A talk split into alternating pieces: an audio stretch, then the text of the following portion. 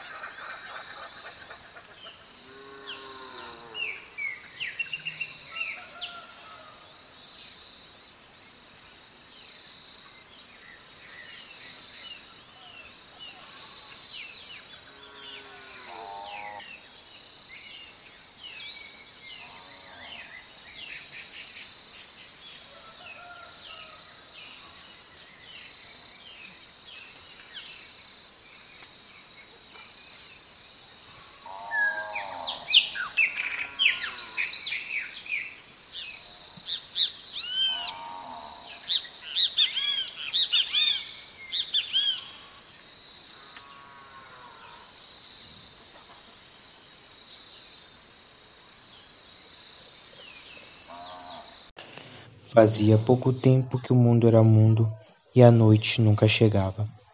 Ela queria permitir que as pessoas e animais repousassem um pouco. O sol brilhava nos céus, nenhum daqueles infelizes conseguiu sequer tirar uma pequena soneca. Apenas o papagaio continuava a protestar.